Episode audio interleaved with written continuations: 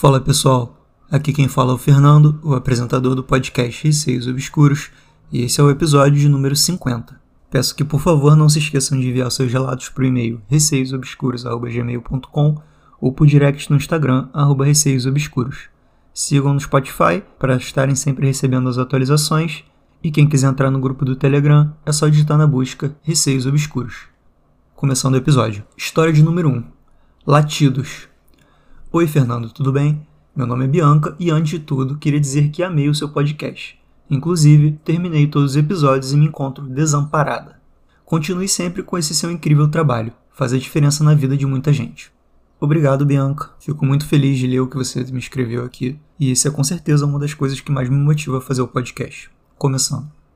Antes, queria dizer que apesar de não ser algo muito assustador ou diferente, eu queria saber sua opinião sobre o ocorrido.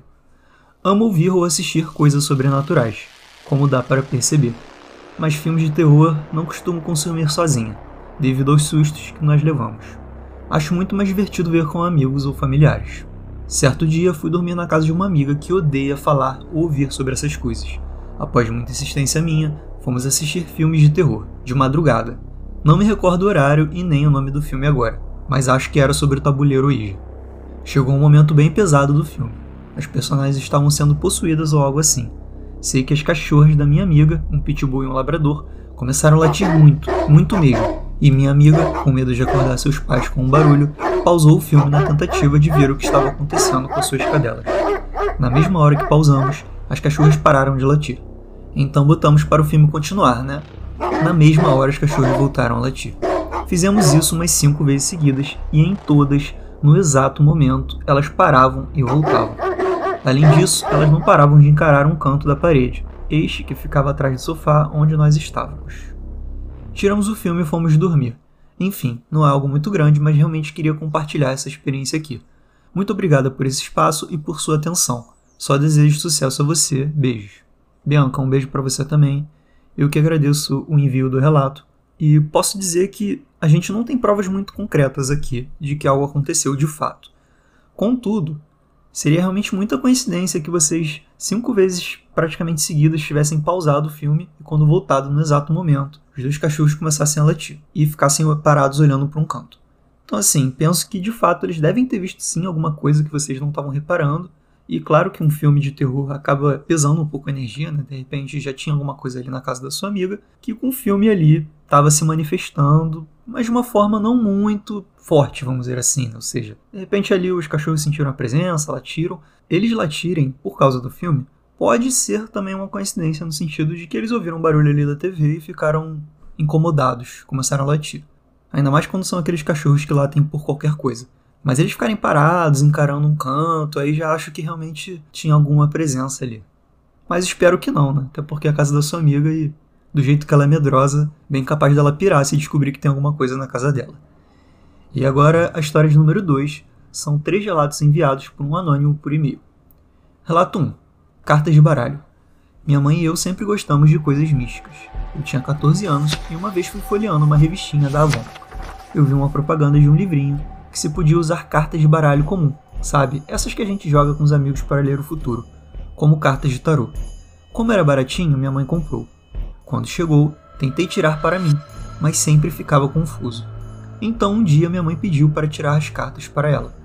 Obedeci e saíram algumas coisas, inclusive uma carta que se referia a uma mulher que queria fazer mal para ela. Minha mãe disse que não imaginava quem podia ser, enfim, ela deixou para lá. Só que toda vez que eu tirava as cartas para ela, sempre saía a carta da tal mulher, sempre. E minha mãe continuava ignorando. Uma tarde ela me pediu para ligar para uma amiga dela, avisando que não podia ir visitá-la naquele dia. Vou frisar que eu não conhecia tal amiga, ok? Nunca vi ou falei com ela, lembrem desse fato. Enfim, naquela época só tinha celular ou telefone residencial quem era rico. Então nós, meros mortais, tínhamos que ir no orelhão da esquina e usar aqueles cartões, sabe? Liguei para a mulher e assim que ouvi a voz dela, me bateu um sentimento ruim. Não sei explicar, mas era algo pesado. Passei o recado para ela e voltei para casa. Questionei minha mãe sobre isso e contei o que tinha sentido, mas ela apenas achou engraçado e disse que provavelmente não era nada. Não lembro exatamente quanto tempo se passou, mas eu soube que essa tal amiga estava fazendo intriga entre os meus pais para separá-los, porque ela estava de olho no meu padrasto. Deu um baita barraco. Eu tenho que dizer que tem uma intuição muito boa para gente que não vale nada. Minha mãe demorou um pouco até aprender a me ouvir, mas hoje ela sempre me pergunta o que penso sobre fulano ou ciclano.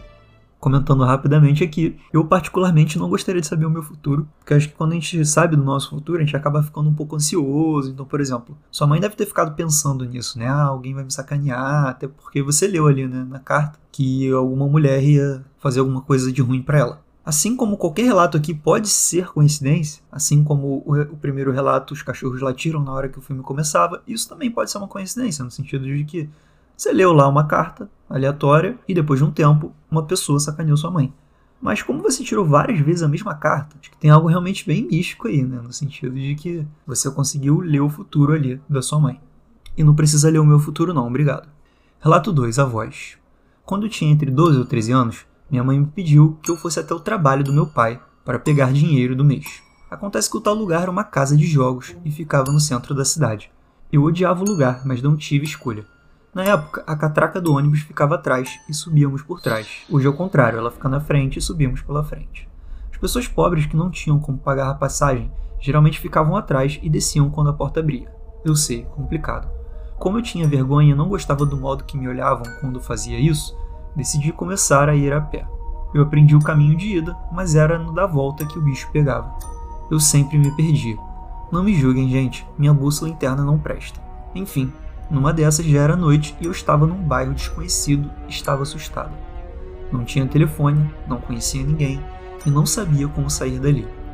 Então, um pensamento que não parecia ser meu ocorreu. Não fale com ninguém. Não pareça preocupada, apenas foque em mim. Isso ficou se repetindo na minha cabeça. Não sei como definir isso, era como uma voz, mas eu não a ouvia, a sentia no meu peito. Não consigo encontrar uma definição melhor que isso, desculpem. Mas era isso, apenas foquei naquela voz, ia seguir e consegui sair dali. Aconteceu outras vezes até aprender o caminho. Hoje, ela já não é tão forte como antes, assim como minha premonição para algumas coisas, mas ainda está aqui. Acho que nesse caso me pareceu mais um instinto seu, né? De, abre aspas, sobrevivência, no sentido de que quando você se mostra vulnerável, talvez pessoas mal intencionadas podem perceber isso. Então, a partir do momento que você pareceu segura de onde estava indo, sabia onde estava, ninguém mexeu contigo, entendeu? Foi isso que eu entendi. Relato 3. Vultos brancos. Uma amiga minha do colégio me convidou certa vez para ir numa missa da igreja que ela ia. Toda a família era religiosa. Não vi problemas e aceitei. Cheguei lá e, passado um tempo, notei que haviam vultos que ficavam em volta do pastor. Eles tinham formas humanoides e era apenas isso. Sem rosto ou cabelos, apenas formas brancas. Achei engraçado e depois de terminar a missa, conversei com a minha amiga a respeito disso. Ela contou para os pais e eles disseram que eu precisava de Deus. Nem preciso dizer que nunca mais fui em outra missa com eles, além de ter me afastado da guria que queria me converter a todo custo. É, nesse caso eu vou concordar com você, assim, que esse tipo de conversão um pouco forçada e a pessoa fica tentando te convencer de que a religião dela é melhor, eu acho que cada um tem que acreditar no que quiser, sem que outra pessoa diga o que a pessoa precisa acreditar.